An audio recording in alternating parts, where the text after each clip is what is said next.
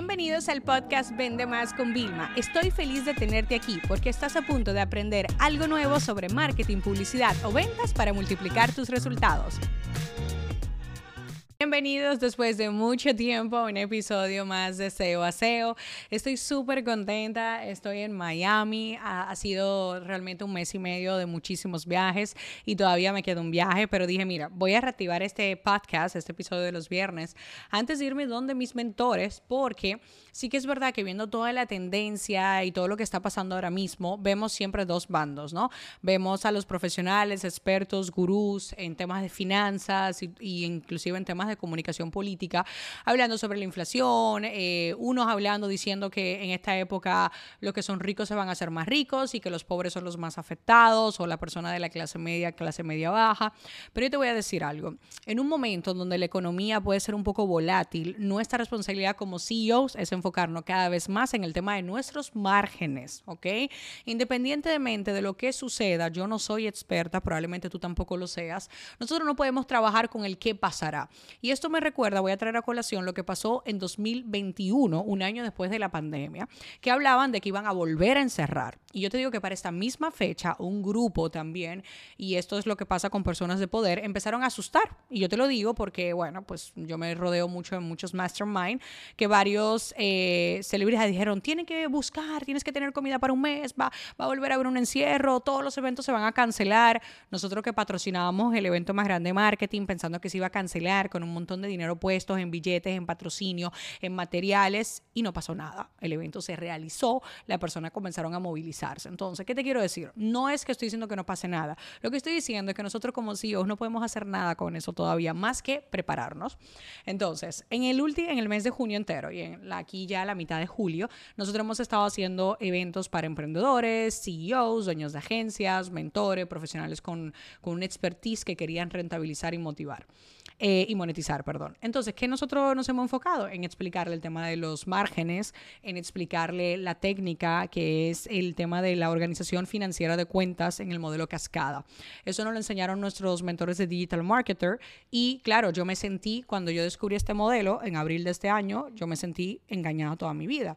¿Por qué? Porque yo leí la ganancia primero, profit first, y teníamos las cuentas divididas, que si la de impuestos, que si la de operaciones, que si la de los beneficios para socios eh, y otras más, pero yo me sentí engañada porque yo, claro, yo en la cuenta de operaciones manejaba tres meses como mínimo, que era el tema del, del flujo de caja, eh, para el tema de todos los gastos fijos. Aquí no es, por ejemplo, eh, que nosotros agregamos cosas extra, no, los gastos fijos son la renta, el tema de la nómina, o sea, los gastos fijos, ¿vale?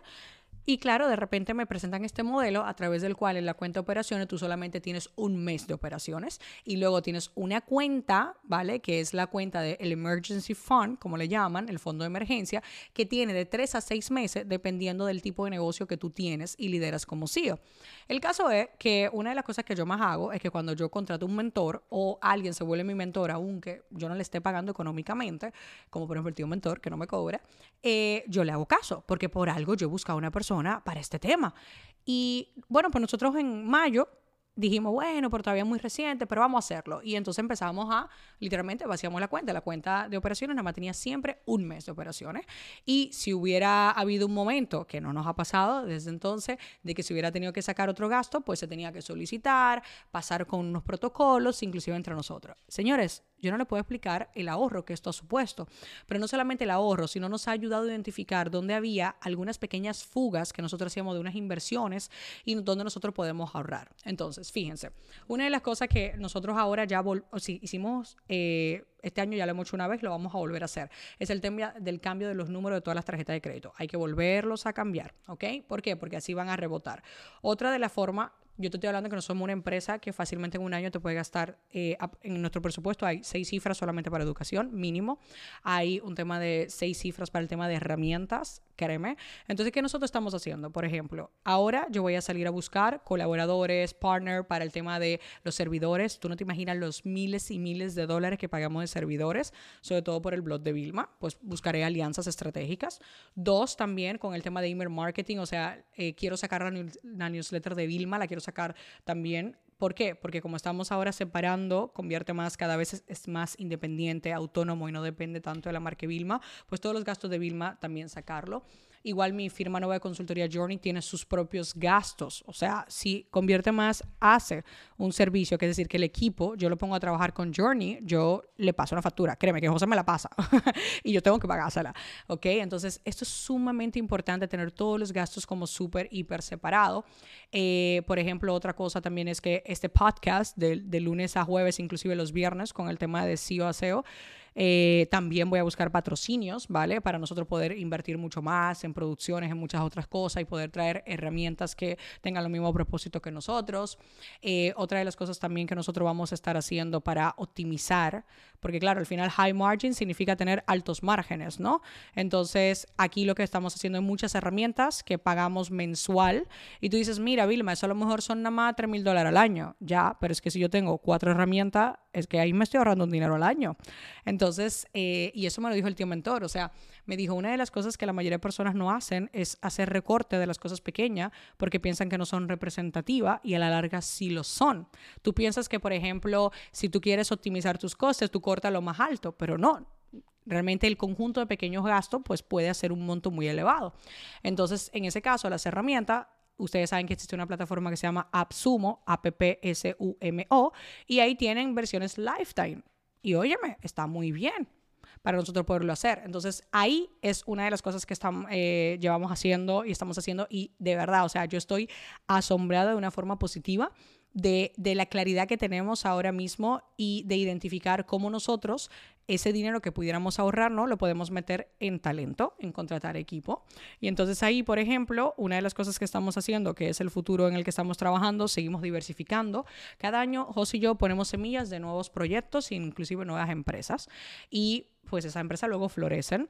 También estamos sacando del inventario soluciones que vendíamos, que ya no se van a vender. Lo que se va a hacer es quizás rebranding para alguna de ellas, eh, se le van a quitar cosas, agregar nuevas y también vamos a lanzar cosas nuevas, ¿no? Y eso también nos va a ayudar. Este año sí o sí tenemos que meternos en software muy fuerte, eh, así que uno de los software que tenemos le vamos a un rebranding grandísimo, no es Hello Targeting por si acaso, vamos a hacer un rebranding grandísimo, vamos a adaptarlo también para tener otra fuente.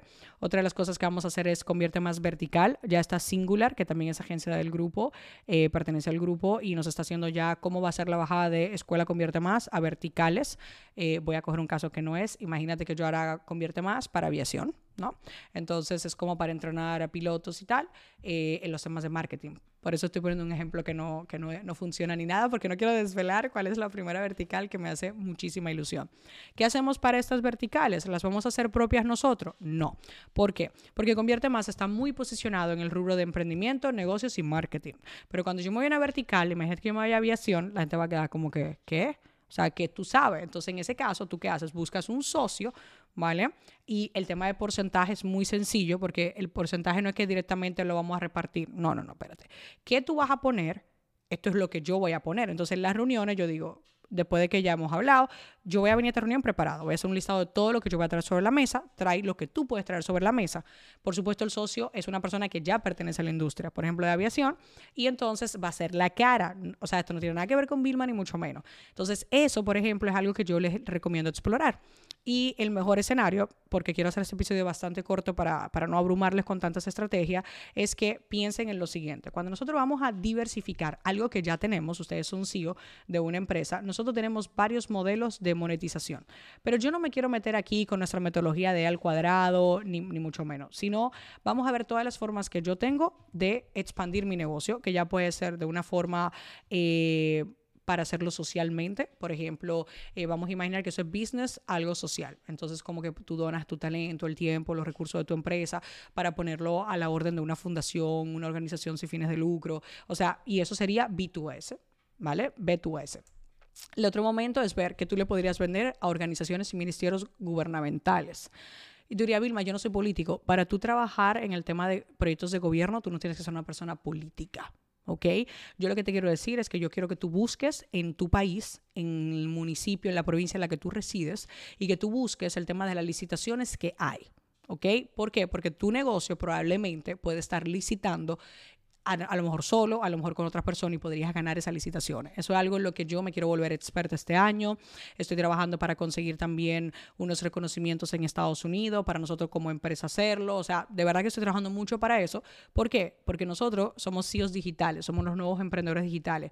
Tenemos un conocimiento brutal que podemos poner al servicio. Y muchas veces estas licitaciones las están ganando empresas que ni están capacitadas y lo que van a replicar una metodología que ellos nunca han practicado ellos mismos.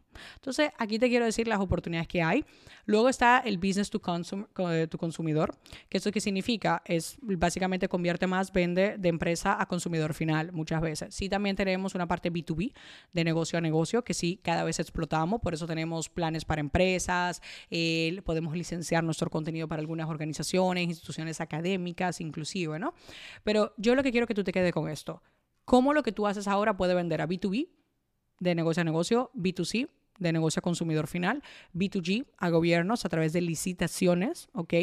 Y B2S, que es que tú podrías hacer para contribuir a nivel social para devolver al mundo gracias a los beneficios, al posicionamiento que tú tienes. Y esto nos va a abrir a nosotros una mente para qué? Para que además de enfocarnos en los márgenes, que es algo que tenemos que tener siempre muy, muy, muy, muy en cuenta, también nos enfoquemos en atraer nuevas fuentes de ingreso o de multiplicar la facturación de alguna fuente de ingreso que tenemos existente, ya sea de servicios, consultoría, productos físicos, eh, productos digitales. Así que bueno, espero que este episodio haya, eh, le haya recordado que existe este capítulo. Estoy súper ilusionada. Eh, como siempre, estoy viendo cada vez el tema del maletín. También ya les iré contando porque sigo con mi downgrade. Esta es mi última reflexión. En la vida hay que viajar más ligero. Yo tengo profesionales que me ayudan a nivel eh, emocional, terapeutas, profesionales eh, también de otras técnicas que quizás no son las que se reconocen habitualmente, coaching, o sea, yo hago todo tipo de eso y gracias a la inversión que hago de tiempo y recurso económico en cada uno de estos grandes talentos y expertos, yo viajo más ligera. Es decir, yo cada vez veo que sí puede coexistir, tener éxito con tener felicidad y amor. Eh, tener éxito con compaginar tu vida personal con la profesional. Eh, que sí puede compaginarse ser una buena madre, ser un buen padre, con también tener un negocio exitoso a nivel económico y a nivel de visibilidad. De ahí es como que mi claim de sí lo puedes tener todo. ¿Ok? O sea, yo sí quiero dejar bien claro toda, toda esa parte que para mí hoy en día es demasiado importante. Y por eso, desde el año pasado yo tenía computadora de 16 y la bajé a 14. Y ahora acaba de salir una versión Air de 13 que es súper ligera y súper potente y también me la acabo de comprar. Eh, viene con un cargador mucho más pequeño. Del iPad grande pasé al mediano Pro, me di cuenta que no necesito un Pro y ahora tengo un mini. O sea, del móvil grande pasé al pequeño. O sea, cada vez a nivel mental, emocional y de carga física, quiero estar más ligera, ¿vale? Y sobre todo porque recuerden, esta es la visualización que siempre le digo, nosotros como CEOs tenemos que hacernos de cuenta que tenemos unas esposas y que realmente lo más valioso que nosotros podemos hacer para nuestro negocio es pensar en ser estrategas, en resolución de problemas, en entrenar a otros líderes en nuestra organización para que nos ayuden en el día a día. Y por eso nosotros no podemos. Ustedes ya saben, yo lo he hecho varias veces, yo me desinstalé los programas de Adobe, me desinstalé el Microsoft Office, o sea, no, yo tengo herramientas de altamente productividad, de notas, de tal. O sea, yo me he simplificado para realmente hacer lo que más conviene a mi negocio que es el tema del liderazgo, el tema de delegar, el tema de la visión, de la estrategia, de los nuevos negocios. Pero si yo me la paso sentada en un ordenador, con una computadora, teniendo que resolverlo todo yo y queriendo ser el héroe que salve en mi organización, yo ni me estoy realmente forjando para ser un mejor CEO y yo tampoco estoy dejando más beneficios o un legado interno que sea exitoso. Así que bueno, yo creo que a final de año ya les contaré cómo me he simplificado en todas las áreas con todo el tema de tecnología y cómo he multiplicado mi productividad. Este episodio se acabó. Ahora es tu turno para implementar. La educación con acción es y siempre será la solución.